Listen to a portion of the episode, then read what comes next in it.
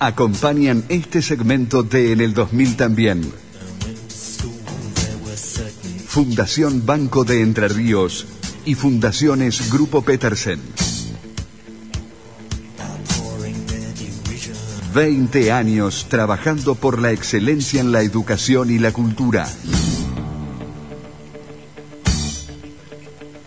Sobre aulas y alumnos.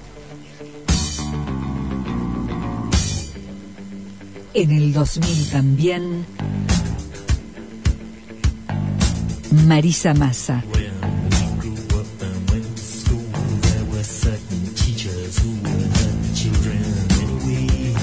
La buena educación.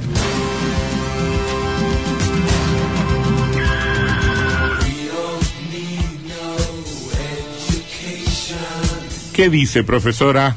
Hola, buenas tardes, ¿qué tal Antonio? Buenas tardes Sebastián, buenas tardes Fabián y buenas tardes a, a nuestros oyentes. ¿Cómo va todo? Bien, acá este, celebrando la cantidad de vacunaciones del día de hoy. Ajá. La verdad que hoy se ve uno de mis hijos a, a vacunarse. ¿Qué edad Tiene tiene? 20 años, 20 años. 20 años. 20 años y bueno, mucha gente, como bien comentaba Sebastián a- al inicio del programa, pero también este mucha este muy dinámico, muy este estuvimos no sé 15, 20 minutos, no más que eso, con una cantidad de gente este impresionante. ¿En, dónde? ¿En la, además- en la Baxada? en la Baxada, sí. Y además digo esto, eh, cómo lo, lo viven los jóvenes. Mm. Eh, digo con, no sé, con alegría, digo, Bueno, en algún, celebran, ¿no? en algún momento se los habías indicado como los más renuentes a la vacunación por una cuestión acaso natural, ¿no? Una, una, falta de conciencia respecto de, de, de- de los peligros, sabiendo que son el grupo en teoría menos menos susceptibles de ser afectados por la enfermedad, aunque el coronavirus también nos ha dado este muchas sorpresas y muchos cambios y muchas mutaciones en este tiempo, ¿no? Sí, porque digo, primero pensábamos que era solamente para los viejitos, para los mayores, y después hemos visto que, que, que no, pareciera que no mira ni elige edad, ¿no? Que está Ujú. tomando. Pero digo, me, me, me sorprende cómo, cómo lo viven en general este, los chicos, ¿no? Con, con la felicidad y ya sacando la cuenta de cuándo van a ser los 21 días para poder ponerse la, la segunda dosis. ¿Qué le tocó? Eh, Sinopharm. Sinopharm. Mm. Sí, sí porque yo, yo- hijos vacunados le tocó Sinopharm. porque yo veo, qué sé yo, en las redes sociales, este, enojada la gente que le había tocado Sputnik, ¿viste? Dice, y la segunda dosis, y la segunda dosis, es decir, el que, el que no le tocó Sputnik, a mí me tocó AstraZeneca, ¿no? A mí también. A- El que no le tocó Sputnik es como que tuvo un poco de suerte, al fin y al cabo. Y no, pero igualmente la calidad del Sputnik en su primera dosis en algunos casos iguala a otras varia otras marcas con dos dosis. Pero bueno, pero no nos está Según dicen llegando, los expertos, ¿no? No sé. pero no nos está llegando la segunda dosis. Ah, no, eso es verdad también. Por eso, Sí. te- no, no, pero por esa, Sí. por ese asunto, digo. Yo verdaderamente quería el Sputnik. Eh, porque bueno, por lo que co- coincido en las lecturas este, con Sebastián, ¿no? De la, de la efectividad del Sputnik. Pero ya viendo cómo, cómo avanza el COVID, digo, las vacunas, digo, Mm. bueno, a mí me tocó AstraZeneca, este, también lo celebré. Mm. también investigué, porque viste que estuvieron esos comentarios de algunos, este, De los casos de trombosis. de- sí, inconvenientes este, de trombosis, exactamente. Es un día, es un día, el día que me fui a, el día, perdón, este, Marisa, el, el día que me fui a vacunar, intercambié un, intercambié unos, un- un- unos mensajes con, con una amiga, que además es locutora y de este programa también.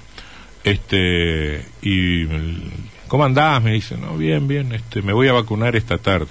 Che, me dijo, cuidado con la AstraZeneca porque viene fuerte la trombosis. Ah, bueno, un mensaje- Ah, qué, qué- qué buena amiga. digo. Muy Voy- preventivo. Voy, voy con unas ganas a vacunarme, ¿no sabes? Verdaderamente. Claro, claro. sí. Sí, digo, la AstraZeneca en, en muchos adultos eh, y, y trajo inconvenientes, ¿no? Gente que estuvo este, uno o dos días eh, en la cama, que estuvo con náuseas y hasta con vómitos, o sea, hubo gente que uno escucha los relatos, Mm. sobre todo de la gente de, de mi edad, mis, algunas amigas, algunas No, de, de la- de los cuarentones también, Marisa, ¿eh? Ah, Varela acá, por ah. ejemplo, estuvo en cama. Mira, en cambio a mí lo único que me hizo la AstraZeneca fue este, a la no, la primer noche que tenía la AstraZeneca conmigo, me desperté por un, este, como que sentí como que me estaban pisando la espalda, pero algo muy fuerte, ¿no? Pero no habrá sido uno de sus hijos que andaba sonámbulo. O tu, No, ya está o tu- grande. tu marido. o tu marido un poco loco, ¿no? ¿No? No, no, no, no, no, no, le estaba durmiendo plácidamente a mi lado. Mm. No, no, no. Y fue, creo que fue algo vinculado, creo, con la vacuna. Fue lo único, digamos. Después, este, nada de otros malestares que han tenido, este, otras personas. Ujú. Bueno, Ahora tenemos que esperar la segunda dosis. Yo tengo, este, compañeros que yo, yo trabajo en, en la ciudad de Diamante también y tengo compañeros que más jóvenes que yo, muchísimo más jóvenes que ya tienen la segunda dosis, así que yo estoy a la espera este, que me llamen y me digan Marisa la segunda dosis. En agosto, ¿no? ¿eh? En agosto. Sí, sí, sí, la semana que viene. ujú. bueno, parece que tenés ganas de hablar de la vacuna y no de la... de- No, no, no, no, no, vos me, vos ¿Eh? viste que a mí me sacan tema y... La, la semana pasada te despedimos con, con algunos llamados de los oyentes algo críticos por la situación de las escuelas, en contra de lo que habías dicho de las resoluciones del, del Consejo de Educación. Mm. Sí, eh, yo este, mm, no escuché el comentario, me lo dijeron, este, me lo dijo Daniel y me lo dijeron algunos este, compañeros también, como este, que lo que yo decía eh, no era de esa manera, que no se estaba trabajando de la manera que yo lo explicitaba. Sí, se- que se se- lo que se planteaba era como una suerte de eh, desconexión entre la mirada de, de, de los especialistas o hasta de la educa de, de- no sé si De las autoridades de las de autoridades del. Consejo de Educación con lo que efectivamente ocurre en el terreno. Me parece que ese era la, el sentido de- de- del mensaje. Claro. Ah, bueno, yo lo había inter- me lo habían comentado de otra No, manera, pero bueno, no, está, está bien.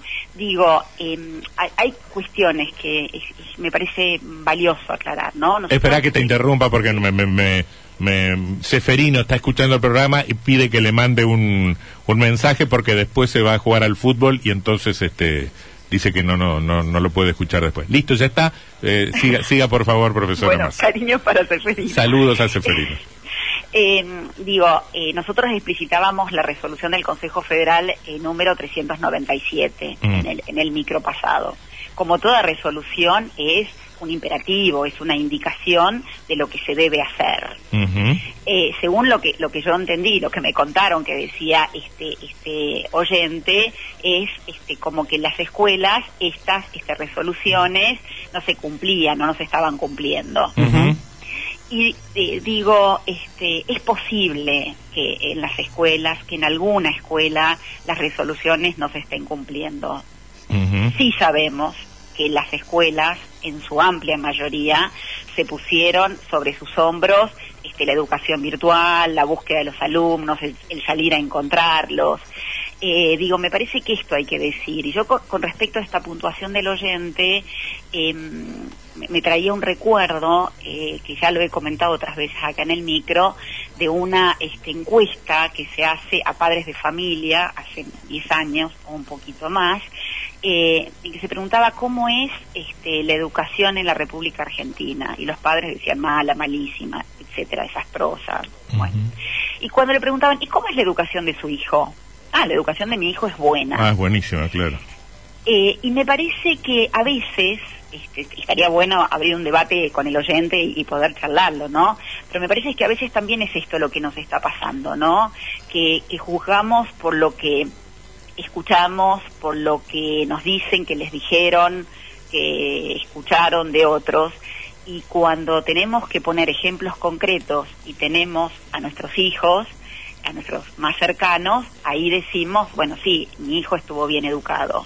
Digo, me, me parece que hay que, que tratar de acercar esas dos realidades, ¿no? Cuando hablamos este, de educación de los nuestros y cuando hablamos de educación provincial o, o nacional.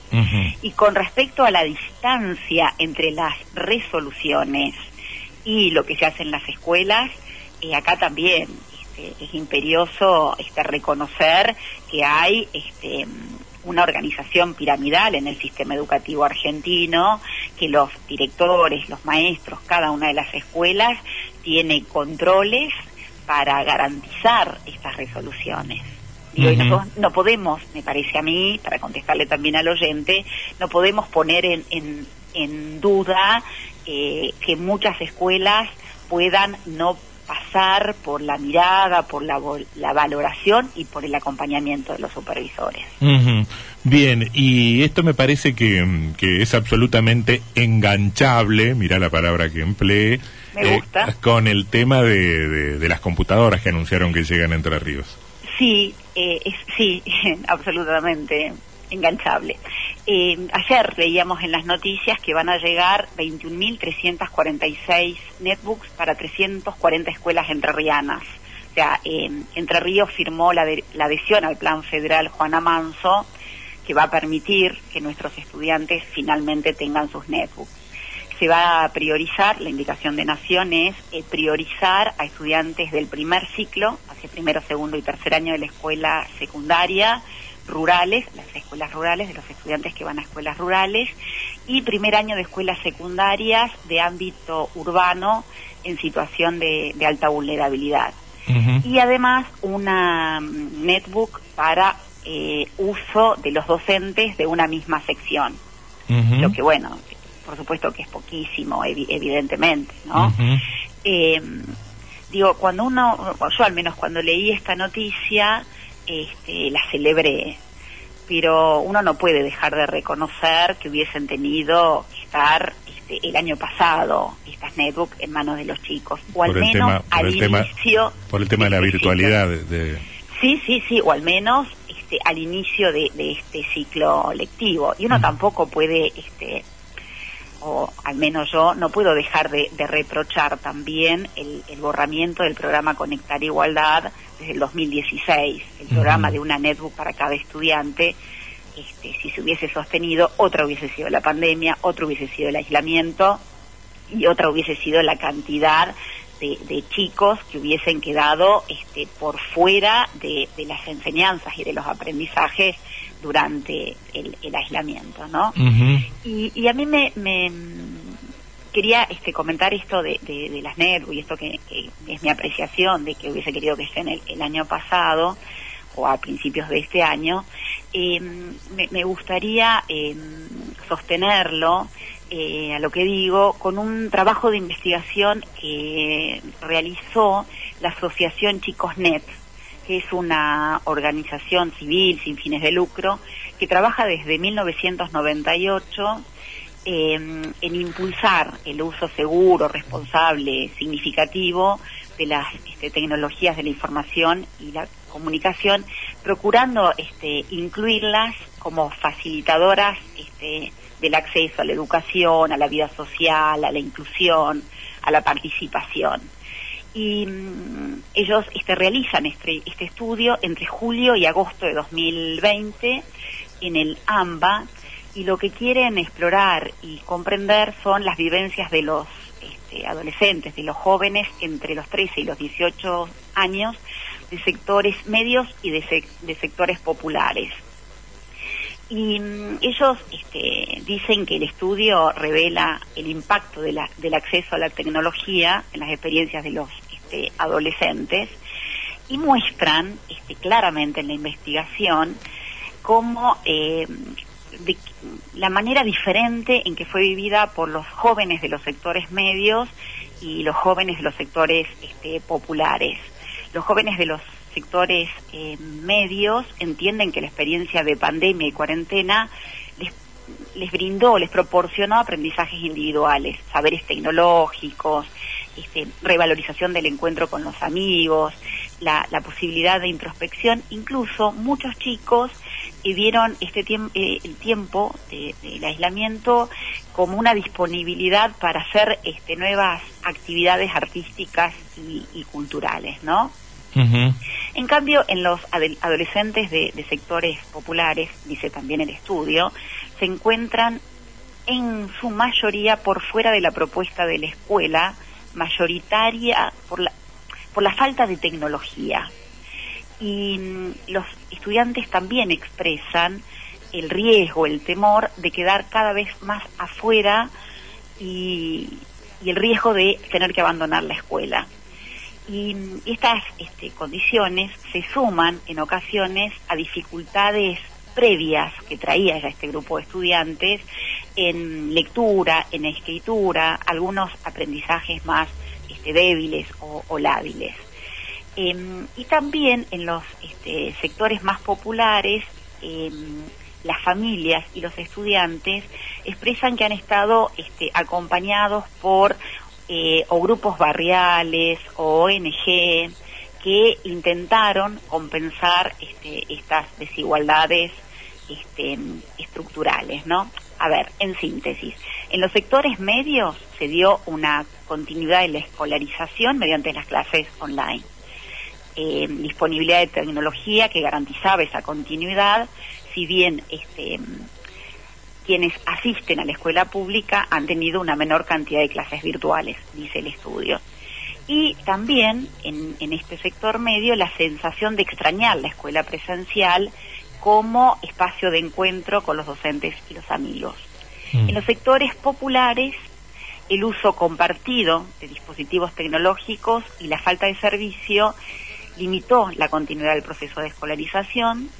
Eh, se usó el papel y los cuadernillos que otorgó el Estado y cadenas de WhatsApp con los docentes. Y sale claramente la sensación de los estudiantes de estar quedándose afuera o excluidos del sistema escolar. Eh, la, la escuela presencial eh, es mucho más que un espacio de encuentro, dicen los, los estudiantes, y en su mayoría la refieren a la escuela como un segundo hogar sin el que se quedaron este, durante el aislamiento. Y me parece interesante esto que nosotros lo venimos diciendo desde nuestra observación y desde nuestra vivencia de la escuela con una mirada más este, casera, no desde un estudio que cumple con requisitos científicos. Dice el estudio, el, último, la última conclusión es que el mayor peligro de la tecnología en este tiempo de aislamiento y de pandemia no es el exceso, sino la falta de acceso. Claro, claro. Está bien planteado. Está bien planteado. Sin perjuicio, lo que pasa es que tal vez estemos hablando de sujetos distintos, ¿no? Este, hay quien no tiene acceso y estamos en un problema grave y hay quien tiene demasiado acceso, este, y se está perdiendo alguna otra cosa. Sí, pero está está muy bien, está muy bien. Claro, eso. pero viste que está, está es, es muy interesante. Yo lo recomiendo a quienes les interesa el tema. Chicosnet eh, tiene esta investigación. Yo he visto otras, pero esta investigación es muy clara y creo que nos acerca a algunas este, intuiciones que hemos tenido Mm. y, y algunas este, eh, cuestiones que hemos ido diciendo un poco por conocimiento, pero de una escuela. Acá hay un estudio este, macro, Está, ¿no? está, está claro. Bueno, ¿cómo cerramos, profesora? Y me gustaría compartir, eh, porque el mismo estudio trae, este, ya casi al final, antes de las conclusiones, algunos este, textos, ellos lo llaman de expertos, y tiene un decir del profesor este, Ballardini, que es profesor de Flaxo y es especialista en juventudes, y dice este, lo siguiente que quiero compartir. Mm. La pandemia expuso la inequidad, aumentó las incertidumbres de los jóvenes sobre, sobre sus futuros, impuso una realidad en la que compartir es una necesidad, pero también un valor. El acompañamiento, la solidaridad, un cauce a seguir surcando, pero que debe sembrarse con las semillas de los derechos para todas y todos un camino que no puede demorarse más, porque hacerlo significaría abrir paso al abandono o su continuidad. Es hora de reparar y poner a la altura de una dignidad sin vergüenzas el presente de todos los jóvenes. Invertir masivamente en ellos, darles voz, convocarlos a la acción con confianza. Solo habrá un futuro digno si todos entramos en él, si nadie sobra, que no falte ningún joven. Mm, Está muy bien. Profesora Marisa Massa, muchas gracias por, por, por esta intervención. Gra- gracias a ustedes por el espacio. Hasta la semana que viene. Chau, chau.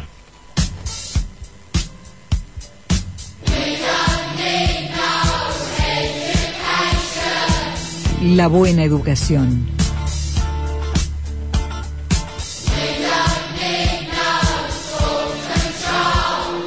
Marisa Massa. Acompañaron este segmento de En el 2000 también. Fundación Banco de Entre Ríos y Fundaciones Grupo Petersen. 20 años trabajando por la excelencia en la educación y la cultura.